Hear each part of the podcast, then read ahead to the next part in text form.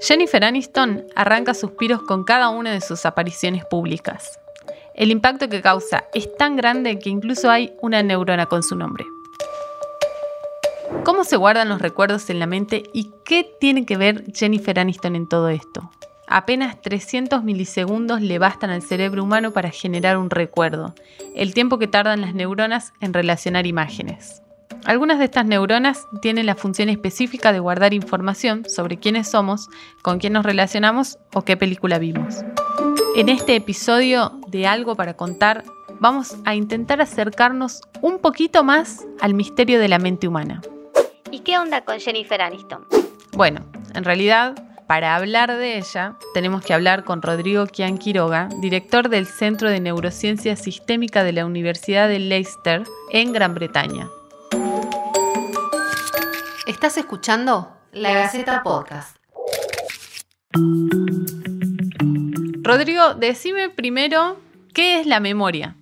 Es difícil definirla porque hay muchos tipos distintos de memoria en neurociencia, pero la memoria a la que yo me dedico, la, que yo estudio, creo que es la, noción más intuitiva de la memoria, que vendría a ser como el, arcón de nuestros recuerdos, ¿no? Son, es un poco de los, los recuerdos de nuestras experiencias pasadas. Y eso es un tipo de memoria que se llama memoria episódica, de episodios que nos han acontecido. Vos decís los recuerdos que guardamos, pero ¿qué cantidad de recuerdos podemos guardar en nuestra mente?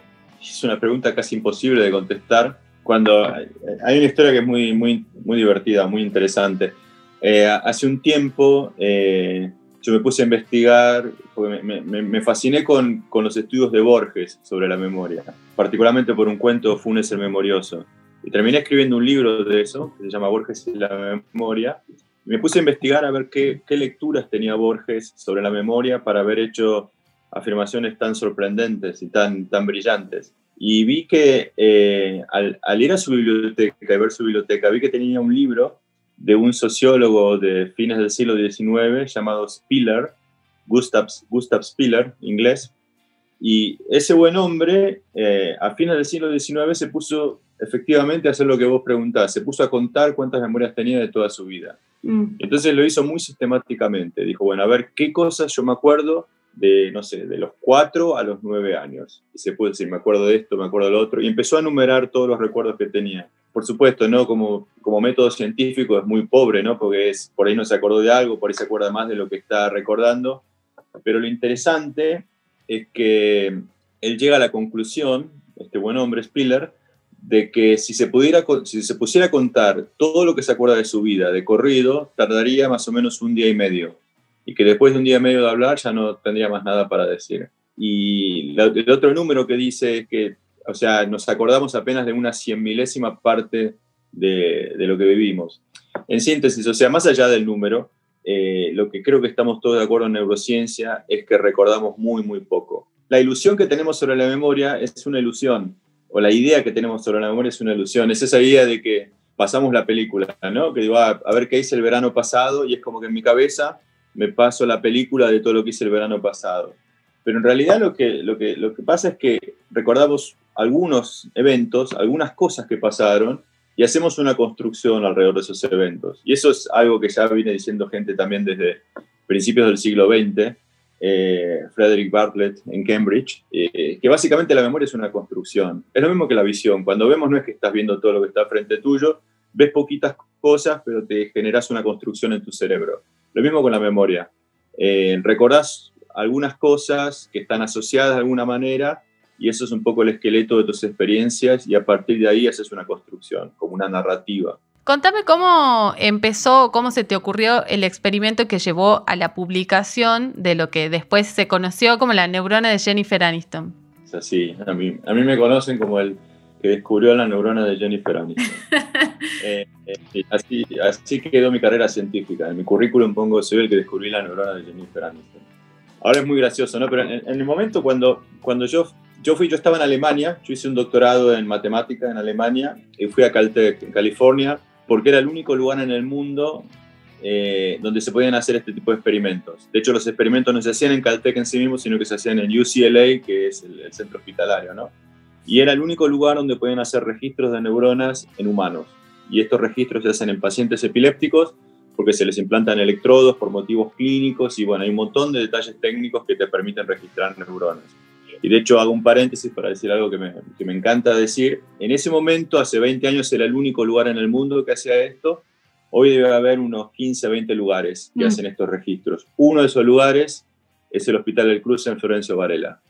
O sea, a mí me pone muy contento porque son registros que se hacen en muy pocos países, pero uno de esos países es Argentina y están dando bárbaro. Bueno, cuando yo fui allá eh, y yo empecé a ver cómo hacían los registros y los experimentos, yo me di cuenta de que se podían hacer muchas mejoras para poder sacar más información. O sea, la manera en cómo hacen los experimentos, cómo hacían los experimentos, la manera en cómo procesaban los datos. Había un montón de detalles que para mí se podían mejorar. Y eso un poco yo me di cuenta porque venía de un background totalmente distinto. Yo no era de neurociencia, yo era más de matemática y de física. Yo estudié física en la UBA. Y entonces, bueno, yo propuse, me acuerdo que en ese momento le propuse al neurocirujano que estaba a cargo si me dejaba hacer experimentos, pero cambiando muchas cosas. Me dijo que sí. Y bueno, y a partir de ahí empecé a ver neuronas que nunca, nadie había, visto, que nunca había visto nadie. Pero justamente era porque hacía las cosas un poco distinto. Y una de las primeras neuronas, o de hecho la primera que vi, que se comportaba de esta manera fue una neurona, fue una neurona que respondió a siete fotos distintas de Jennifer Aniston, muy distintas, y no respondió a ninguna otra cosa. Entonces eso fue muy sorprendente, o sea, era, más que nada en neurociencia, nadie se esperaba encontrar una cosa así, pero bueno, es que era muy difícil encontrar estas neuronas por un tema matemático, de algoritmos, de que cómo identificas la neurona era medio complejo. Eh, yo como venía de matemática usé un par de trucos que ya conocía, bueno, las pude identificar y, y, ahí salió, salió la primera de estas neuronas, fue una neurona que respondió a siete fotos distintas de Jennifer Aniston y a ninguna otra foto de cualquier otra persona que mostré, 80 fotos distintas de otra gente. Así como encontré la de Jennifer Aniston, hubo otra que respondió a Halle Berry, hubo otra que respondió a la Madre Teresa de Calcuta, hubo otra que respondió al Sydney Opera House, según las cosas que sean familiares para el paciente. O sea, las cosas que el paciente tiene mucho conocimiento, tengo más probabilidad de encontrar neuronas que responden. Y bueno, a partir de ahí empecé a mostrar estos resultados en los congresos y la gente le, le, le quedó a mis colegas llamarlo la neurona de Jennifer Aniston. Así que ahí, así quedó el nombre. ¿Qué demuestra específicamente el conocimiento de esta neurona? Bueno, vuelvo a Borges. Eh, esa es la pregunta que yo me hacía. ¿Por qué tengo neuronas en el cerebro humano que responden a Jennifer Aniston no importa cómo la muestre? A distintas fotos de ella. ¿Por qué tengo otra neurona que me responde a Halle Berry? Otra neurona que me responde, no sé, a Luke Skywalker. Son todos ejemplos de neuronas que encontré. Estas neuronas están en un área que se sabe que es clave para la memoria, el hipocampo. No importa, es un nombre, pero es, es un área que sabemos que si no tenés esta área en el cerebro, eh, no podés volver a formar recuerdos. O sea, te olvidas de todo lo que te pasa.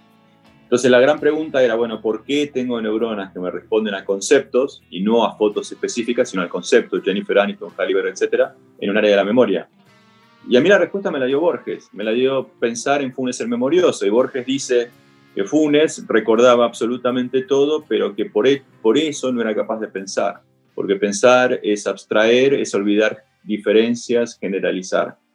Y entonces, bueno, no es sorprendente, si lo ves en este contexto, de que en el área de la memoria tengas neuronas que respondan más a conceptos específicos, como una persona en particular, y no a detalles.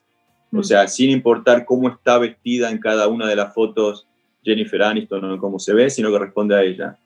Porque es justamente la manera en cómo, recordamos, ¿no? O sea, tendemos a recordar conceptos y olvidar detalles, y bueno, justamente es lo que codifican estas neuronas. Y el conocimiento de estas neuronas, ¿cómo ayudan a enfermedades de la memoria, como el Alzheimer? Bueno, eso, eso es más una pregunta a largo plazo. O sea, yo no te puedo decir, eh, ahora, mira, debido a este descubrimiento tenemos una nueva, un nuevo cura para el Alzheimer. O sea, si vos pones el objetivo, el objetivo más fuerte, por ahí me resulte, me resulta imposible ahora, pero nunca digas nunca en, en, ciencia, ¿no? Porque no existe imposible en ciencia. O sea, te digo imposible en los próximos años, mm. pocos años. Ahora, lo que yo una vez propuse, pero al final, bueno, no, no, no lo seguí porque, bueno, no, no me alcanzan las, las, horas del día, es que al, al entender cómo funciona la memoria, probablemente puedas hacer terapias cognitivas de refuerzo de la función del hipocampo, esta área que es clave de la memoria. Cuando el hipocampo se empieza a deteriorar, el hipocampo y las áreas alrededor, ¿no? es más corteza interronal que está cerca del hipocampo, se empieza a deteriorar, eh, lo que podés hacer es tratar de, de alguna manera, demorar ese deterioro lo más posible, tratando de reforzar la codificación de memorias que ocurre normalmente en todos nosotros. Entonces vos podés plantearte de que en un paciente que empieza a tener Alzheimer temprano, o sea, los primeros síntomas de Alzheimer, por ahí, por distintos motivos moleculares o de, o sea, que, que, se estudian en, farmacología, se estudian a nivel molecular en, neurociencia, eh, el circuito de la memoria empieza a, a, fallar.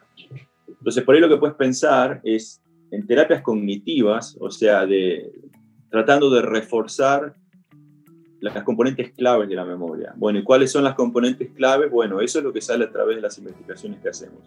Si nosotros, o sea, lográramos solamente demorar el deterioro producido por Alzheimer un año, ponerle que sea un año nada más, bueno, le das un año de vida más al paciente, porque una vez que ya tiene un Alzheimer avanzado, ya es como que la, persona ya, ya, no es la misma. Mm. Eh, y ya las experiencias de esa persona con, que ya no puede casi recordar son muy, muy pobres. Entonces, el, el, objetivo más, más, más pragmático, más pragmático no, pero más a corto plazo, de tratar de demorar el Alzheimer, aunque sea unos meses, yo creo que no es tan lejano. O sea, y, y, no hay nada de ciencia ficción, o sea, es simplemente tratando, buscando maneras de reforzar eh, el funcionamiento de la memoria en, en, en el hipocampo. Bueno, Rodrigo, te agradezco mucho estos minutos que te tomaste para respondernos y contarnos algo de tu trabajo. Bueno, un placer. Esto fue La Gaceta Podcast.